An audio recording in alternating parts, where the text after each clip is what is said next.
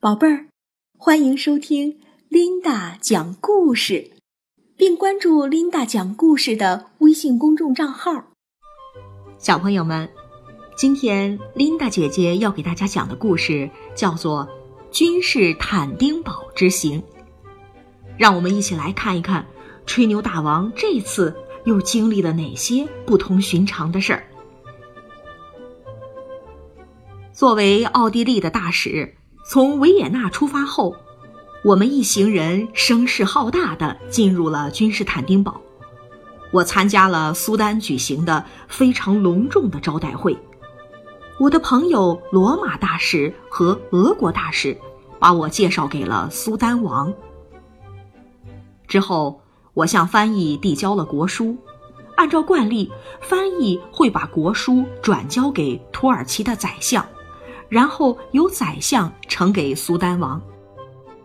然而，就在我和苏丹王见面并进行简短交谈的过程当中，发生了一件让所有在场的外交官和王公贵族惊讶的事儿。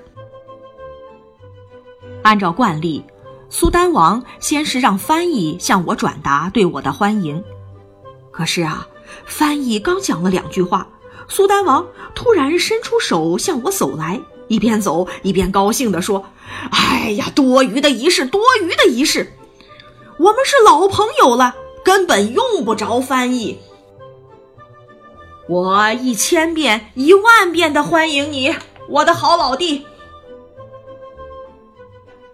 苏丹王一说出这番话，立刻引起了一片议论和猜测。很显然。苏丹王对我是非常器重和赏识的，虽然周围有一些资格很老的外交官，不过这样的欢迎仪式，他们绝对没有见过。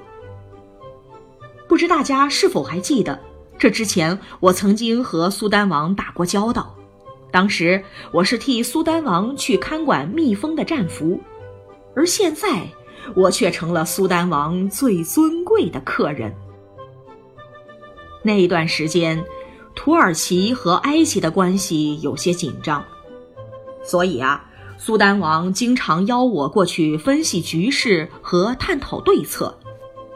有一天，苏丹王向我抱怨说，他呀想派人到埃及去谈判，解决一些问题，可惜一直没有找到合适的人选。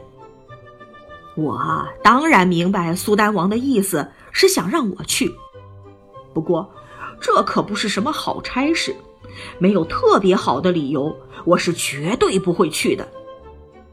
于是，我向苏丹王做了个鬼脸儿。苏丹王狡猾的笑了笑，说：“哎，你做鬼脸儿是什么意思？是不是想替我出使埃及？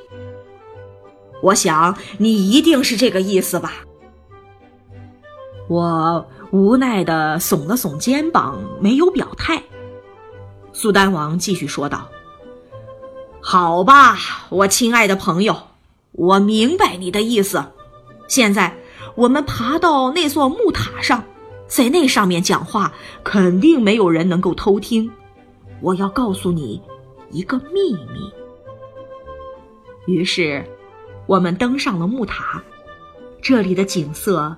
实在是太迷人了，可惜的是，你们没有这样的眼福了，因为就在这之后的第二个星期，天上啊掉下了一颗流星，正好砸在那座木塔上，整座木塔燃烧了九天九夜，最后化成了灰烬。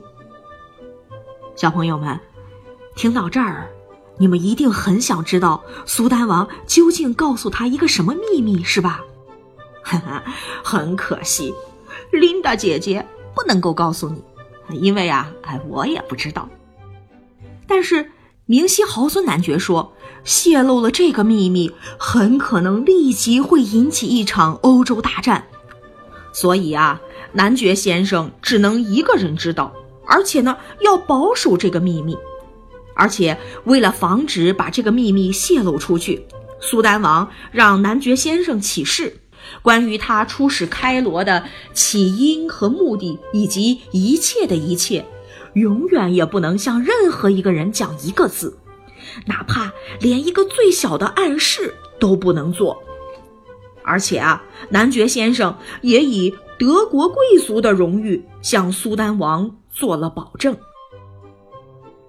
所以，现在你们只需要知道。男爵先生圆满的完成了苏丹王委托的使命就足够了，而且后来男爵先生又被派去见波斯国王，也同样的出色的完成了使命。